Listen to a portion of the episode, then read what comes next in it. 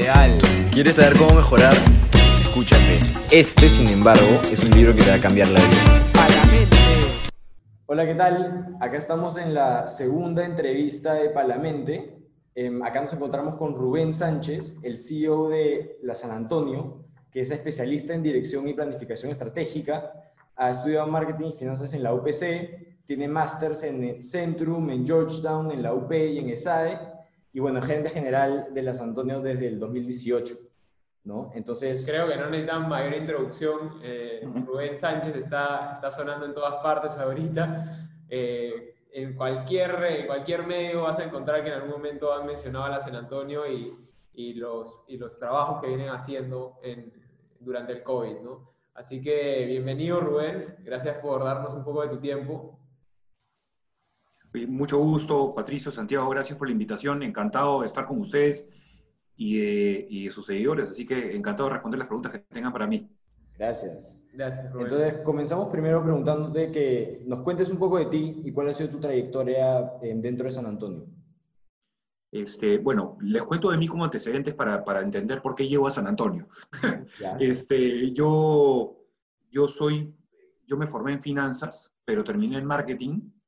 Este, por esas extrañas coincidencias de la vida, algún, alguna psicóloga cuando postulé a Bacus me dijo que no tenía perfil financiero, sino marquetero. Este, entonces, postulaba, nunca me voy a olvidar, postulaba al área de finanzas de Bacus. Me dijo, no, tú no eres para finanzas, vente para marketing, y si no te gusta, te mando en finanzas.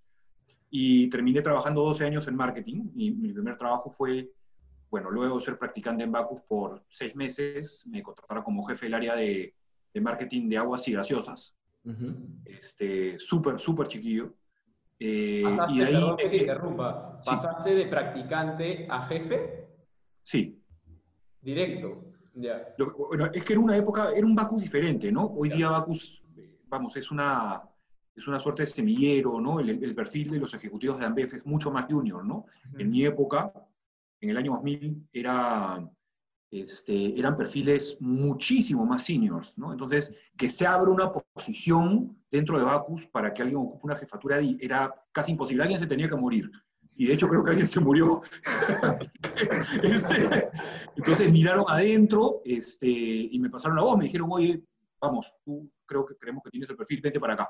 Ujú. Este, y me terminé quedando en Bacus relativamente poco tiempo, creo que fueron cuatro años. Fue mi escuela. Este, yo creo que eso me modeló este, profesionalmente. Eh, pero me terminé quedando dos años en consumo masivo. Yo trabajé dos años en bebidas alcohólicas. Primero estuve en Bacus.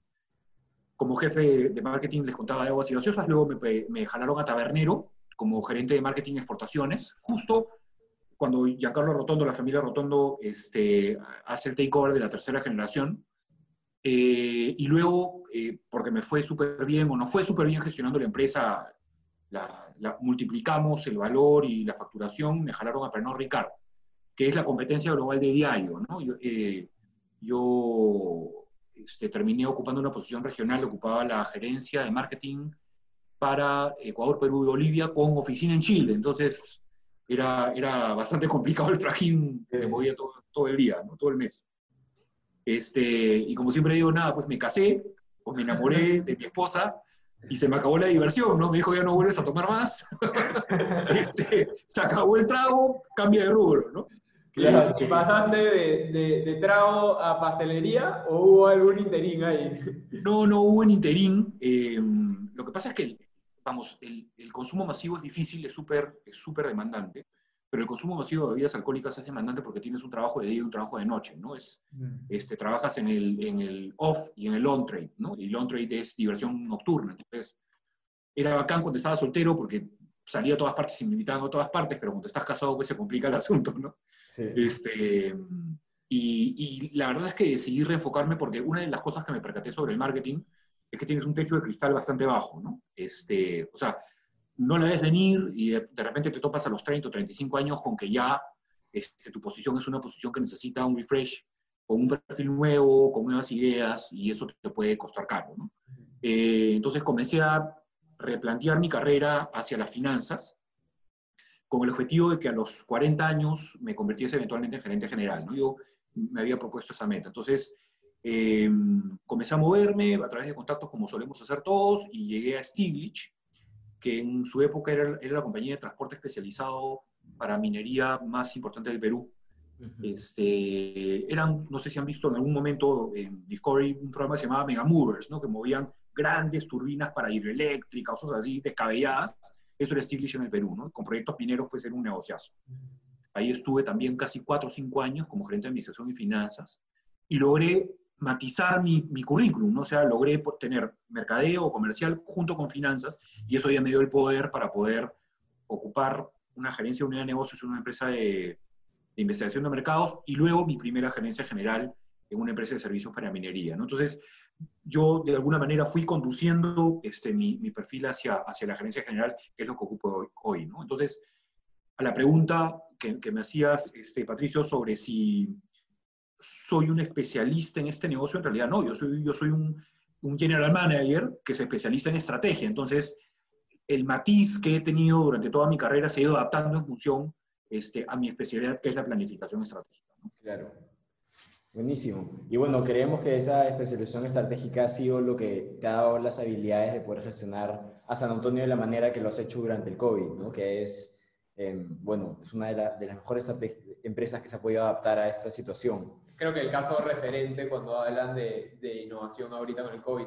Y entrando a, a, la San Antonio, cuando recién dictan la cuarentena, la San Antonio se iba preparando ya para el COVID, a, aproximadamente el 14 de marzo, empiezan a publicar en sus redes sociales todos los protocolos que se estaban siguiendo para salvaguardar a los clientes que iban a ir a los locales. Dictan la cuarentena el 15 y ¿cómo fue el primer mensaje que, que, diste tú o que, diste, o que da la empresa eh, a, sus, a sus clientes, ah, perdón, no a sus clientes, sino a sus trabajadores de manera interna? Porque sé que hubo un mensaje ya un poco más masivo por las redes.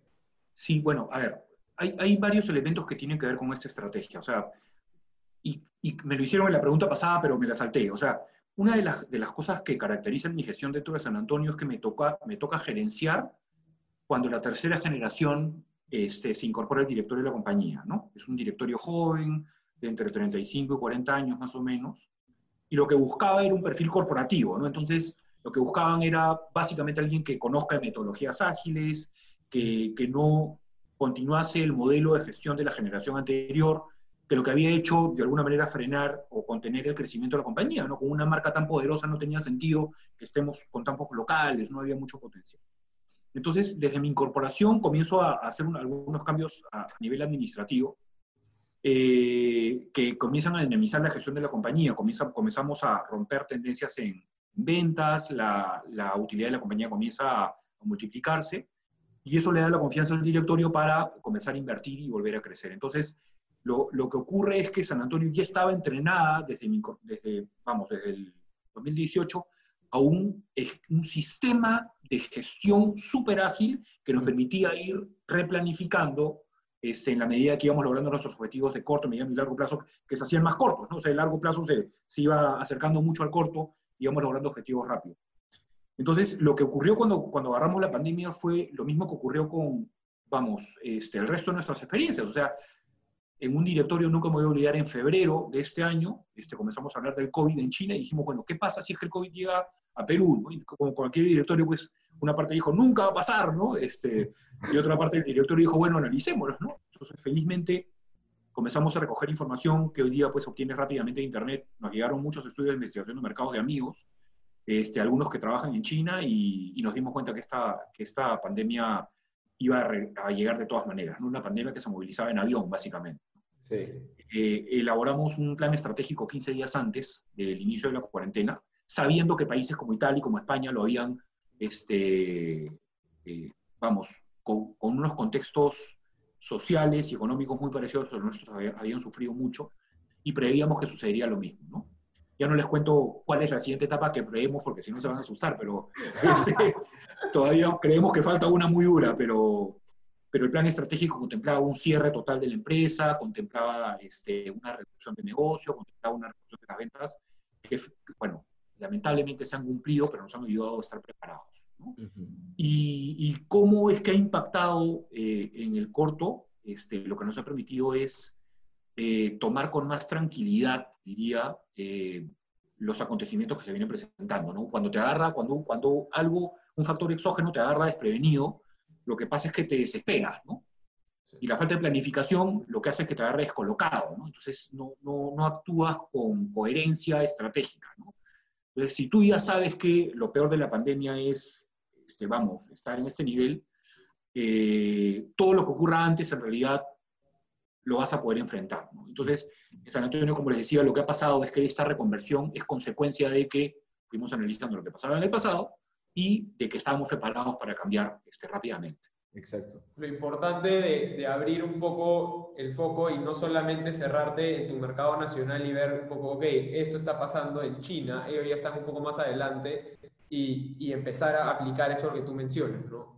O sea, aquí, aquí, Patricio, el perfil corporativo que le hemos comenzado a dar a la compañía es determinante. O sea, y por eso les, les hablaba acerca de la experiencia corporativa. Algo que te enseña a trabajar en una corporación o una empresa que pertenece a un grupo económico es que te da escuela, ¿no? O sea, te, enseña a trabajar bajo lineamientos corporativos este, que son fundamentales para poder hacer una buena gestión. O sea, si tú trabajas en una empresa que te enseña a trabajar con investigación de mercado, si, traba, si, si trabajas en una empresa que te enseña a trabajar con planificación estratégica, se convierte en tu modus este, vivendi, ¿no? Eh, y, hoy día yo cuento en San Antonio pues con, vamos, mi gerente comercial es un ex Alicor, mi gerente de operaciones es un ex Mondelez, este, mi jefe de planta es un ex este, Mondelez también, entonces tengo, tengo gente que está acostumbrada a trabajar corporativamente, entonces no le tiene miedo este, a, a vamos, a trasnochar o a, o a hacer planificación, este, porque es parte del, del trabajo. Sí. Y bueno, volviendo un poco a la coyuntura del COVID. Llega el COVID a Perú, se dan cuenta de lo que tienen que hacer como San Antonio y de qué manera le, hacen ese, le pasan ese mensaje a sus empleados, porque un montón de empleados en diferentes empresas tenían la especulación de que muchas personas se iban a perder trabajo por el hecho de que un montón de eh, restaurantes iban a estar cerrando. ¿no? ¿Cómo, sí. le, ¿Cómo le transmites ese mensaje? Eh, bueno, ahí tuvimos que romper paradigmas. Yo diría que en recursos humanos, este, los bastiones todavía no los había este, terminado de, de derrumbar, ¿no? los bastiones de los paradigmas antiguos. Uh -huh. Entonces, el comunicado que yo saqué y que se hizo público, que me hizo de alguna manera conocido, este, fue en realidad un, un, comunicado dirigido a un grupo de mi, a un, a un, grupo específico de mi comunidad de San Antonio muy joven, ¿no? los chicos que están entre 18 y 25 años. Porque este grupo es un grupo que no ha incorporado todavía la cultura de San Antonio a su ADN. Entonces, es un grupo de, trabajadores jóvenes que vienen normalmente de experiencias previas traumáticas, ¿no? de empleadores muy malos, que no los tratan bien, que no les pagan todos sus beneficios. Y, ellos no nos creían. ¿no? El, otro, el otro 50% de la compañía era un público muy, muy grande, que tenía mucha experiencia trabajando con nosotros y que le cree así a nuestros accionistas, a la compañía. Entonces el mensaje estaba dirigido a ellos, ¿no? Y aquí es donde yo eh, entiendo, o vamos, valido a través del comunicado que hice, este, que la sociedad, cuando tú haces un comunicado de este tipo, se convierte en garante de tu palabra, ¿no? O sea, yo prometí, yo dije, no voy a sacar a mi gente, y la sociedad hizo suyo el mensaje y dijo, ok, ya lo dijiste, ahora lo tienes que cumplir, ¿no? Claro. Entonces yo mismo me puse contra las cuerdas, ¿no? Y mis empleados se dieron cuenta, me dijeron, ah, si Rubén lo prometió, es que se fregó, ya lo prometió en público, ahora no lo va a poder destruir. Este, y, y, les decía que derrumbé paradigmas, porque esa comunicación, si bien es cierto, la hice pública, este, comenzó a replicarse, diría, casi en automático a través de redes sociales, y llegó a ellos, no a través del post que yo mismo hice en LinkedIn, sino a través de los retweets o re republicaciones que comenzaron a, a, multiplicarse. Entonces entendieron que el mensaje venía de otro lado, le decían, oye, que bacán tu jefe, que bacán la empresa, que te cuide, etc pero les decía, este, derrumbé, un paradigma, un paradigma porque no tenía construido un sistema de comunicación interna. Mm. Este, entonces, a partir de ese mensaje me di cuenta que, mi, que, mi, vamos, que mis empleados necesitaban, a, eh, vamos, una comunicación de ida y vuelta a través de plataformas mucho más dinámicas. Entonces creamos un grupo de Facebook secreto que es Empleados de Pastelería San Antonio, este, ahí colgamos videos y colgamos este, comunicaciones mucho más dinámicas con respuestas. Este, y nos dimos cuenta pues que esta típica comunicación en donde tú pones en una pizarrita blanca pues tus papeles estaba en el pasado, ¿no? Y, y, y, comenzamos a revolucionar la comunicación. Eh, de, de, hecho, gracias a ello, Este, les he comenzado a hablar acerca de las finanzas de la compañía, los flujos de caja, la situación real de la, de la empresa en términos laborales y, he bajado ansiedades, ¿no? Así que nos ha ido súper bien. Y ese reto, de todas maneras, debe haber sido un reto bien grande. ¿Cómo hiciste con los empleados mayores que no estaban tan adaptados al tema de la tecnología? Mira, los, em, los empleados mayores, como les decía, no han sido un problema. A los empleados mayores lo que hay que hacer es contactarlos frente a frente. Ellos son todavía un grupo de personas que prefieren abordarte cuando estás en una tienda, cuando vas a los visitas en la fábrica. Este, para ellos, mirarte a los ojos este, y tener una conversación breve, aunque no profunda, es suficiente como para tener un mensaje de tranquilidad. ¿no? Te preguntan, y Rubén, ¿cómo va todo? Y dices, todo, todo bien, tranquilo, no pasa nada, y es suficiente. 30 segundos, 20 segundos de conversación les dan esa tranquilidad. ¿Y ese mensaje cómo lo diste a estos empleados mayores? ¿También fue por el grupo de Facebook de manera masiva o fue un poco llamadas más personales que me parece un poco complicado por la cantidad, ¿no? Llegó a ellos a través de este grupo de Facebook, este, pero en realidad llegó a través de los clientes. O sea, nosotros cuando comenzamos a comunicar, este, los empleados tienen redes internas. O sea, vamos, es como nosotros, ¿no? ¿Cómo nos organizamos? Organizamos por grupos de WhatsApp, ¿no? Este, Instagram, amigos que están en las mismas redes. Este, y ellos comenzaron a recibir información de sus amigos de trabajo, ¿no? aunque mayores, ellos también tienen presencia en redes, así que comenzaron a escuchar lo que les decíamos y se interesaron en participar en las plataformas de la compañía, ¿no? Se dieron cuenta que funcionaban realmente para comunicarse y de vuelta. Y qué importante es la comunicación, en especial en tiempos de crisis, cuando hay un montón de incertidumbre. Em, ahí me parece que es clave el hecho de que los empleados se mantengan como actualizados de cada nueva em, estrategia o movida que esté haciendo la empresa, ¿no? Y yo creo que haber creado este, este grupo de Facebook y que la gente esté compartiendo fotos, videos de su día o de lo que esté en de, su ambiente de trabajo, hacía un sentido más de comunidad y, y, los traía de nuevo a la oficina, ¿no? A esa, a, ese, a esa amistad de oficina no tan separados. Sí, bueno, recuerda que nosotros, a ver, si bien es cierto, tenemos eh, una oficina, la oficina es en proporción la que menor cantidad de gente tiene. Entonces, eso es una de las, de las eh, yo diría, de los desafíos más grandes que he tenido gestionando San Antonio. Porque el grueso de, la empresa es personal operativo. Yo tengo 650 personas que son personal de, de fábrica o de tiendas. ¿no? Entonces, eh, entender que trabajan en doble turno, que trabajan entre 6 de la mañana y 11 de la noche, entender que tienen una dinámica de horarios y de rotación este, eh, básicamente te hace entender por qué hay tantos problemas de comunicación o por qué lo sabía, ¿no? Entonces con esto destapamos el corcho, ¿no? La gente no se sintió excluida en la comunicación. Y a veces con tanto cambio en una empresa, esto puede desmotivar bastante a los empleados, ¿no? En especial cuando es una coyuntura tan negativa como la que estamos viviendo ahorita. Em, una pregunta que te quería hacer era, ¿cómo te asegurabas que los empleados se mantengan motivados, ¿no?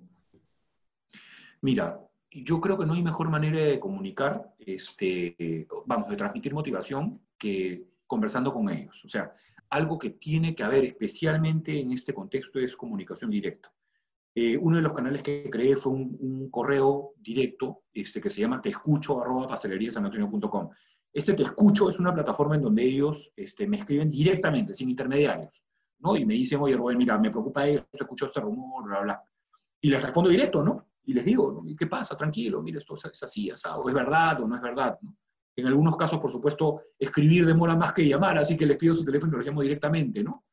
Este, pero no hay, no hay una barrera eh, jerárquica que, que, impida que haya una comunicación directa. Creo que eso es lo que más confianza este, les hago. Y otra cosa que me viene a la cabeza, que les debe haber dado un montón de confianza y te quiero preguntar, ¿cómo nace esta idea? que también se, se, volvió un poco viral en las redes sociales, fue la foto que un cliente pone cuando tú fuiste el que le entrega el pedido de delivery. Sí, sí, sí. Este, nada, eso ya demasiado, demasiado figuretti, ¿no? ya, con eso ya caía hasta pesado. Este, sí, pues nada, en realidad lo que pasó pues es que, o sea, hoy, hoy día, este, sea cual fuera la, la posición que ocupas en el negocio, no lideras si no pones el ejemplo. Entonces, si no te ven en la cancha, si no te ven cargando Java, si no te ven este, atendiendo clientes o si no te ven haciendo delivery, no te ganas al respeto de la gente. Este, porque además lo que ocurre es que hoy Internet y las redes sociales nos vuelven por naturaleza más curiosos y nos permiten acceder a más información. Entonces, lo, lo que creemos que es un público o un segmento, diría, de trabajadores menos informado o menos educado, es en realidad un segmento súper informado que se siente menospreciado, además, si es que no lo tratas en, una comunicación, diría, de, mayor nivel. Entonces, este, poner el ejemplo y, que sepan que estás dispuesto a trabajar, sea cual fuera la posición que tienes, incluso en niveles operativos, hace que generes mucha empatía, ¿no? Y que, y que te respeten más, ¿no? Simplemente por, por hacer, pues, ese, ese, tipo de trabajo. El hecho de que tú le estabas pidiendo a todos tus empleados de que vayan a la oficina, eh, perdón, al restaurante o que vayan a entregar pedidos y que se expongan a este virus y tú lo hayas hecho demostrándoles que yo no les voy a pedir algo que yo no haría, es, es algo que yo rescato, ¿no? Me parece recontra importante en el tema del liderazgo. Y por otro lado, creo que eso le da una, como un aspecto bastante humano a la marca de San Antonio, ¿no? Que también me parece que es algo que siempre han querido transmitir. El hecho de la cercanía entre las personas y como la calidez del servicio eh, me parece que tú al estar en la cabeza has podido transmitir eso bastante bien con esa acción. Bueno, yo ahí, le soy honesto, soy súper afortunado. O sea, es, o sea eh, San Antonio no es Rubén, ¿no? San Antonio en realidad es una herencia que recibo de sus fundadores, que son la familia Billy y la familia Fernández. O sea, ellos tienen en el ADN una componente de servicio que a mí me, me revienta la cabeza todos los días, es alucinante y tiene una componente de compenetración con su equipo que es de verdad este, alucinante. O sea, la suerte que yo he tenido, diría, gestionando San Antonio, es que lo que ha pasado es que me he encontrado con una compañía que es coincidente conmigo en valores. O sea, es una compañía. Porque imagínense, vamos, imagínense su posición. Ustedes son gerentes generales de una transnacional y, les ordenan despedir gente. ¿Qué hacen? No es una, es una, o sea, vamos, tú como gerente general, como CEO, tienes que, tienes que acatar la decisión de tus accionistas, no te queda otra, ¿no? Este, acá no, acá me dijeron, consérvalos, este, vamos a dedicar los, los este, capital que tenemos para, para, que se sientan tranquilos. Y claro, ha sido una bendición. ¿no? he ido de alguna manera contracorriente a muchas empresas que tomaron decisiones muy rápido de desvinculación de gente, ¿no? Que al día siguiente votaron a la, mitad, a la mitad de la empresa, ¿no? Así que no. Y, por ese sentido soy afortunado. Sí, porque tanto tú como los inversionistas entendían que, que tus empleados son tu, tu ventaja competitiva, ¿no? O sea, sí. como tú dices, muchas veces he escuchado algunas entrevistas tuyas que dices que mucha gente puede cocinar una empanada, pero no, no todos saben cómo servirla. Sí. Somos una empresa de servicios, ¿no? Y, mientras entiendas que eres una empresa de servicios, entiendes que las personas son las que hacen el servicio, ¿no? Y te lo comento como anécdota, haciendo, haciendo mi tarea fui a, a San Antonio antes de ayer y las interacciones que tuve con los, con los empleados de San Antonio, por más de que estén usando mascarilla, te das cuenta que estaban sonriendo, te das cuenta que había un interés genuino en ayudarte, no como cuando entras a una tienda de ropa o cuando entras a una tienda y las personas te preguntan si necesitas ayuda porque es lo que tienen que hacer. Si no sentí que en San Antonio en verdad lo estaban haciendo porque lo querían hacer, sabían que tú habías estado yendo a San Antonio para, de alguna forma, para ellos, ¿no? Y creo que hacer que la gente se sienta así fue, eh, viene un poco de parte de la transparencia que tú tuviste y la confianza que tú le diste de que ellos son lo más importante de la empresa ahorita, ¿no? Como les repito, no me quiero atribuir ese mérito. es, es, es, mérito de los accionistas que, están, que viven y moran en las tiendas y por supuesto de mi equipo. O sea, es importante mencionar que esto es un, trabajo de equipo. Ahora, a lo que mencionas con respecto al espíritu, sí, claro, o sea, yo tengo clientes que como tú, que, apenas abrimos, fueron corriendo a ver a los empleados de toda la vida, o sea, fueron a verificar si Aníbal, que es el mozo que trabaja en Magdalena, efectivamente estaba trabajando y no lo habíamos despedido, no ese nivel, o sea, venía y preguntaba, es verdad lo que, lo que han hecho, ¿no? Y, y se mataban de la risa, ¿no? Pero ese es el nivel de conexión que tienes con la gente. Qué importante lo que dijiste al principio, que tenías que alinear tus valores con los de los accionistas para que tengan un objetivo en común, ¿no? Y me parece que lo que han hecho toda la parte de la como dirigencia de la compañía es pasarle esos valores a las mismas personas que sirven en los restaurantes. Y eso al final, como son los contactos con los clientes, crea una marca a la que la gente le es tan leal, ¿no? Sí, sí, ves que otra vez, en servicio, tú capacitas a través de la osmosis. O sea, tú te pegas al costado de una persona y con el ejemplo transmites conocimiento. Nosotros, de hecho, tenemos un programa de capacitaciones que se llama Líderes de, Líder de Inducción. ¿Qué es líder de inducción? Líder de inducción significa que el nuevo se apunta con el antiguo, que tiene más experiencia, y a través del ejemplo se va entrenando, o sea, simplemente por observación y réplica. ¿no? Este, no hay otra manera de entrenarte en servicio, así que no funciona bien. Sí. Y bueno, ahora pasando un poco más hacia, el, hacia una mirada hacia el futuro, de que aún sigue siendo bastante incierto y siguen cambiando las cosas de manera un poco rápidas, ¿cómo tú como em, cabeza de la empresa junto con la directiva se preparan para el futuro ante un futuro tan incierto? Bueno, el futuro ha dejado de ser incierto para ser terriblemente este, difícil. Em, hoy día el presidente ha salido a hablar acerca de normativas que nos ponen otra vez en jaque. Este, yo creo que la salud financiera de las empresas del sector de restauración o de panadería o pastelería, este, vamos a sufrir esas consecuencias. Eh, lamentablemente, las expectativas sobre que esta pandemia se, se, pase rápido no son de corto plazo. Yo creo que esto va a durar, mira, sin temor a equivocarme, hasta el final del, del verano. Mi, mi, escenario real es que en el mejor de los casos va a ser en julio del próximo año y en el escenario pesimista va a ser en diciembre cuando la vacuna realmente llegue, realmente sepamos este, que funciona, por lo que esta crisis es una crisis de, que nos va a cambiar las vidas de verdad. Yo pensé al principio, de verdad, que, que, que, iba, que iba a golpear menos, pero no, esta empresa va a reconfigurar el mundo.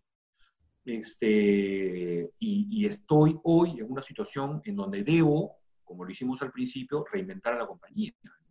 Este, a través de eficiencias, a través de integración vertical, a través de tecnología, este, a través de, por ejemplo, la, la, integración a través de una plataforma de e-commerce, este, un marketplace, perdón, ni siquiera e-commerce, ¿no? que integre diferentes este, canales de comunicación para que las, las tiendas se comiencen a virtualizar ¿no? y dependamos menos de ubicaciones físicas para llegar a, pues, a, a una mayor cobertura a nivel de Lima metropolitana. ¿no? Y por qué no en el extranjero, pero yo creo que eso nos viene muy difícil y lamentablemente en ese contexto creo que, que la tecnología y la innovación van a ir de la mano de, de, reducción inevitablemente de los gastos de la compañía. O sea, no hay eh, fondos ni capital que te permitan resistir un año o casi un año y medio de, crisis, lamentablemente. Y algo, algo clave que me parece que todas las empresas apuntan a es la adaptabilidad, porque todos van a tener que cambiar las cosas como lo hacen. Pero una cosa es decirlo y otra cosa es hacerlo. San Antonio ha sido de las primeras que ha podido adaptarse de esa manera, con esa rapidez, ¿Y qué crees tú que fue lo que te dio esa rapidez de decisión o esa de, rapidez de ejecución? Dos cosas. Uno, el voto de confianza en mi directorio. Y dos, el equipo. O sea, finalmente son personas, ¿no? O sea, si tú no tienes, o sea, si tengo un jefe que estaba re, hubiese estado reacio a, a, darme el voto de confianza para hacer esos cambios, no lo hubiese hecho nunca. Y dos, si no hubiese tenido el talento de la compañía, tampoco lo hubiese hecho, ¿no? Yo tengo un equipo de lujo en el que confío mucho, dejo mucho hacer a la gente este, pero cobro, ¿no? Entonces, si yo te dejo hacer y te pongo un objetivo, pero no lo hiciste, probablemente estés en jaque, ¿no? Este, yo creo que la velocidad y el talento son determinantes en esta crisis. Qué interesante. Tú hablas mucho también sobre cómo eh, la investigación de mercado está en el ADN de la San Antonio desde sus comienzos, ¿no? Eso también yo creo que te da un montón de seguridad para saber a dónde es lo que te tienes que ir, ¿no?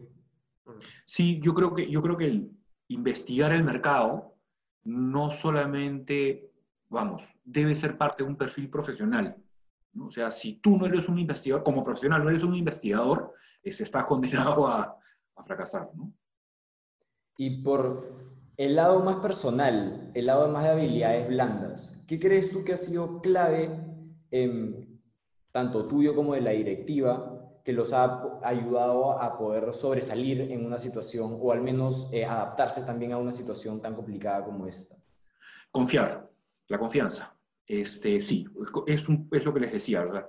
Eh, en, en un contexto de delegación de responsabilidades en donde no puedes trabajar presencialmente con tu equipo, confiar en lo que van a hacer eh, virtualmente desde sus casas este, es clave, ¿no? Eh, nada de lo que hubiésemos podido hacer se hubiese hecho de verdad si es que la gente no hubiese cumplido con su parte. La bodega San Antonio que ustedes conocen y que, y que es, se ha hecho conocida es consecuencia de un trabajo en casa, O sea, fueron dos meses de trabajo muy duro coordinando a nivel de tiendas, a nivel de proveedores, todas las acciones que finalmente decantaron en, una, en una tienda. Entonces, y todo se hizo virtualmente, ¿no? Con, este, vamos, con, vamos con, reuniones por Zoom, este, WhatsApp, llamadas por teléfono, este, que engranaron súper bien, nos acostumbramos bastante. Ahora, este, nos hemos dado cuenta pues, que eso consume muchísimo tiempo, o sea, te vuelves hiper eficiente, este, la productividad se multiplica, entonces algo que me he dado cuenta es que no puedes mantener al equipo a esa velocidad porque lo sobrecalientas.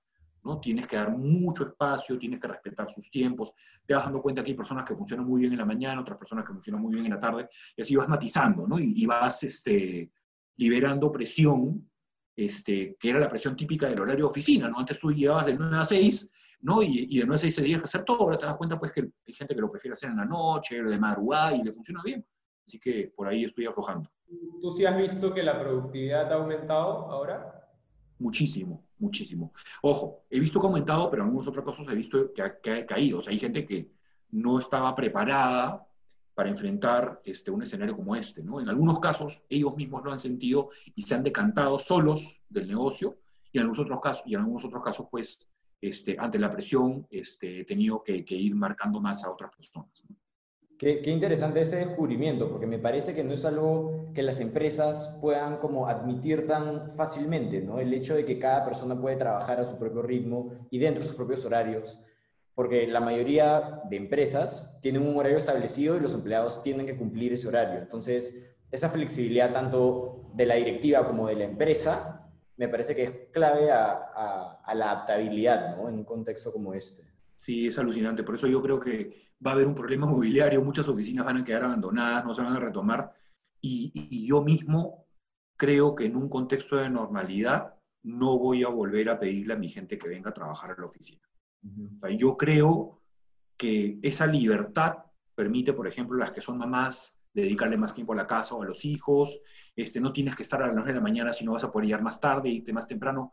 Creo que esa flexibilidad es un descubrimiento este, durante esta pandemia. Y creo que como dices, el hecho de que puedan ser tan flexibles es porque tienen confianza en su equipo.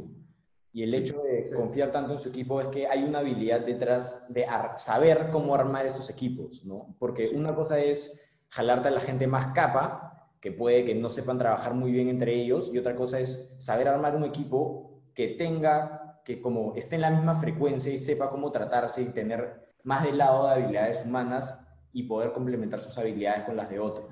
Eso. Eso. Entonces, bueno, para terminar, queríamos hacerte una pregunta que le hacemos eh, a, las personas que entrevistamos, que no es aplicada al, liderazgo ni a nada del San Antonio, sino es algo más como personal, y es una pregunta diferente. Queríamos preguntarte, eh, dada la situación en la que estamos nosotros, si es que tuvieras que darte un consejo a ti mismo un día después de que hayas salido de la universidad, ¿cuál sería? No por mucho madrugar se amanece más temprano, Rubén. Todo pasa en su momento. O sea, no trates de apurar las cosas. este, yo siempre, siempre alucinaba, o sea, apenas terminé la universidad, alucinaba que iba a estar en Harvard, trabajando en Estados Unidos, este, y siendo CEO de una empresa de 5 mil millones de dólares, ¿no? Y finalmente lo que entiendes es que la vida tiene otros planes para ti y te va conduciendo de maneras extrañas, ¿no? Y en el camino te enamoras, en el camino tienes hijos, tienes hijos y vas viviendo, ¿no? Este, lo que es importante sí creo que es respetar tus ideales. O sea, yo le diría a ese Rubén que terminó la universidad este, que las cosas van a llegar cuando deben llegar, cuando seas lo, maduro, lo suficientemente maduro, pero le diría que lo bacán es que después de este recorrido vas a seguir manteniendo las convicciones que tenías cuando, cuando terminaste la universidad. O sea, eso es algo que ustedes se van a dar cuenta eventualmente, ¿no? Uno, yo tengo 43 años, ¿no? Y, hoy, a pesar de que me siento igual de 22 o 23 años, te das cuenta pues que ya no eres el mismo, entonces esa vitalidad a veces te, te corta un poco, ¿no? Pero, este pero, es clave la vitalidad para, para, seguir siendo una persona energética, así que todo bien. Sí, sí. Piensa joven, ¿no? Piensa joven, que es lo más importante. Buenísimo. Bueno, muchas gracias, eh, Rubén. Eso ha sido todas las preguntas que hemos tenido. Sí, muchas em, gracias. Yo creo que ha quedado, ha quedado bien chévere la comparación que hemos tenido. eh, la gente que nos, que nos va a escuchar va a haber aprendido un montón de lo que es eh, no solamente tú como líder, sino tener a gente como tus inversionistas que te respaldan, ¿no? la importancia de, de eso y tener a todos en la misma página. Y me ha gustado bastante la, la, humildad de ser un líder, porque también me parece que es clave el hecho de saber cuándo reconocer al equipo, porque al fin de cuentas, sí, como tú dices, todo es trabajo en equipo. ¿no? Sí, el día que te la crees, el día que te la crees, creo que comienza tu némesis, ¿no? Sí, es verdad, tienes que sentirte, tienes que reconocer que hay doble responsabilidad, ¿no? Uno, que eres parte del equipo, y dos, que ser parte del equipo te obliga a ser doblemente este, humilde, ¿no? es obligatorio. Bueno, muchas gracias Rubén, ¿ah? muchísimas gracias por tu tiempo. Encantado. Este libro es ideal. ¿Quieres saber cómo mejorar? Escúchate. Este, sin embargo, es un libro que te va a cambiar la vida.